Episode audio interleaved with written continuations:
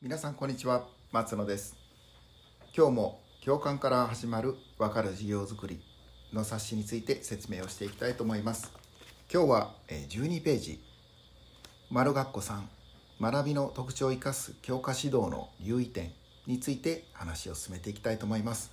えここもですね少し、えー、区切りながらですね説明をしていきたいと思います、えこの項目ではですね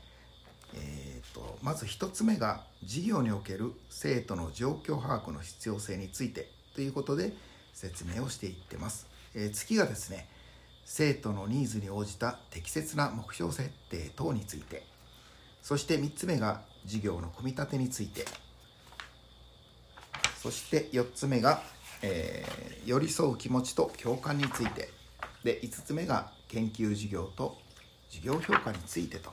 いうことで、え結構盛りだくさんな内容になってるんですね。で、えそこでですね、ここは非常に重要な項目ですので、えー、刻んで説明をしていきたいと思います。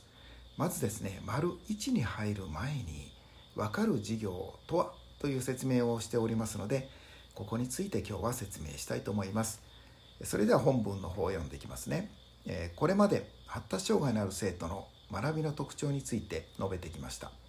ここからは発達障害のある生徒の学びの特徴を生かした教科指導の留意点について述べていきますというふうに最初2行で書いております。えー、この時代この時はですね実はあのまだ高校生活支援カードというものも作っていなかったんですね。これ私あの支援教育課で作った冊子ですので高校生活支援カードは高等学校科に移動してから作ったものです。ですのであのまだね、えー、そういうものが高校に制度としてなかった時代ですのでまだまだ状況把握っていうところが十分ではなかったんですね。はい、えーまあ、この2行はですねあのその書いてある通りなんですけれども学びの特徴を生かした教科指導の留意点というふうなね、えー、切り口で書き出しが始まっています。で、えー、その次はですね分かる授業とはというふうに説明をしております。本文読みますね、えー、生徒にとっての分かる授業とは生徒自身が達成感や自己肯定感を感じ自己の特性に気づく授業であると言い換えることができます、えー、この一文言が、えー、とても大切かなと思います、えー、分かる授業とは生徒にとってのっていうふうに書いてるんですね。はい。これがあのここにはですね先生の言うことが分かるとかね先生の授業が分かりやすいとかね、えー、生徒にとって分かりやすいとかですねなんかねこの教科のことを生徒が分かりやすいという観点ではないということを、えー、しっかりこ読み取っていただけたらと思います。この生徒自身が達成感を感じるそして自己肯定感を感じるそんな授業のことを分かる授業というふうに言ってるんですよね。でまた自己の特性に気づく授業であると言い換えることができますというねここ自己理解というところに着眼をしております。はいまあ、こういうことがあの実はですね、えー、大切なんですね。あの別のあのまあ、放送というかねこの説明の時に分かる授業についてもう少し踏み込んだ内容ね、えー、っと生徒にとって分かる授業とで生徒があの自分のことが分かる授業というねことを噛み砕いて説明をさせていただいてるんですけれども、まあ、それを参考にしていただいたらなと思っております。でその次の文章なんですけれどもそのためには教員が困り感のある生徒の心情の理解や状況を把握することや生徒が互いに認め合う集団づくりに努めることも大切ですと。ここが大切なんですよね。心情の理解なんですよ。その子供が今どういうふうに感じているのかなと困っているその子供は困っていることに対してどう感じているのか例えばね困っている様子が見えるんだけれども生徒は全く何も感じていない場合もあるんですよ。肌から見たら困ってるように見えるんですよ。だけれども生徒は全くそういうことは感じていない場合もありますのでその心情の理解というのが大切ですということですね。あとえー、状況を把握すること。これはまあ環境であったりねその子はどういう状況にあるのか、えー、そういったことも含めて、えー、把握するということが大切ですよということですね。例えば家庭状況であったりねその日の食事であったり例えば持ち物を忘れているとかねあのそういうことも含めて、え把握することが大切です。でその次がですね集団について触れてるんですね。生徒が互いに認め合う集団づくりに努めることも大切ですと。つまりあのそれぞれがね互いに理解をしているっていうことが前提になるんですけれどもあの認め合う集団づくり。これが大切なんですね。これがキーワードになります。こう認め合う集団づくりができていないとあのし、えー、クラスの中に人はたくさんいるんですけれども疎外感を感じるとかですね、え、そういうふうな集団になってしまうんですね。ですのでその集団には自分の居場所がないというね本当に悲しい学校生活を送ることになるんです。多くの発達障害の生徒はあの、まあ、これまでもたくさんの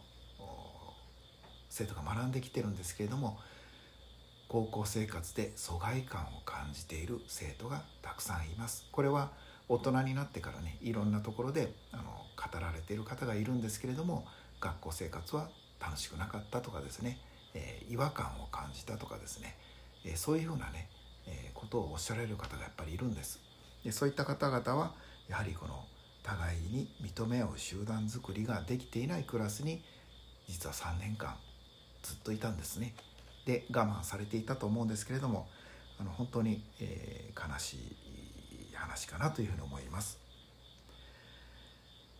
はい、えー、その次の文章なんですけれどもこのことは生徒理解の重要な観点であり教員が生徒に寄り添う気持ちを持って授業づくりを進めることが分かる授業の基本となりますということになってます。もう生徒理解の重要な観点というふうに言い切ってますので本当にこれは大切にしていっていただきたいなと思っております。で教員が生徒に寄り添う気持ちを持って授業作りを進める本当にあのこのことが大切だと思います。まあ評価のためにとかね、え、この自分はこれを教えなきゃダメだからというふうにねどんどん進めていってしまう人もいると思いますし例えば大学進学とまあ、進学校の場合でしたらもうそれをね前面に出してみんなで合格するぞと一体事業の目的は何なんだと、えー、大学に進学することがまるで目的のような学校もありますので、まあ、そういったところで学んだ生徒っていうのは確かに学力はつくのかもしれませんけれども社会性であったりね自分が本当にどういうふうに生きていくのかっていうことを学ぶには適した環境ではないとはっきり言い切ることが私はできます。はいまあ、そういったことでこの分かる授業っていうことをまた考えていただくきっかけになるのかなということでこの最初のですね5行なんですけれどもここにいろんなことが凝縮されている中身となっております。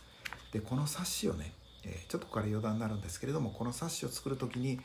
本当にいろんな先生に協力してもらっております。であのペラペラとめくっていただくと109ページのところにですね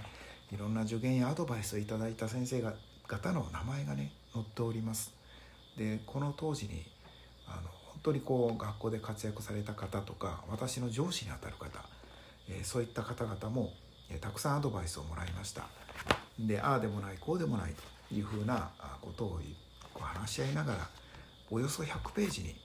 とめなければいけないということであの文章をねあの何度もシェイプしてね、えー、こう整えて出来上がったこの冊子がこの冊子になりますのでこのちょっとこう文章だけ読むとですねあの割とこう短い文章にまとめられてますので少し分かりにくいっていうね読み流してしまうような感じが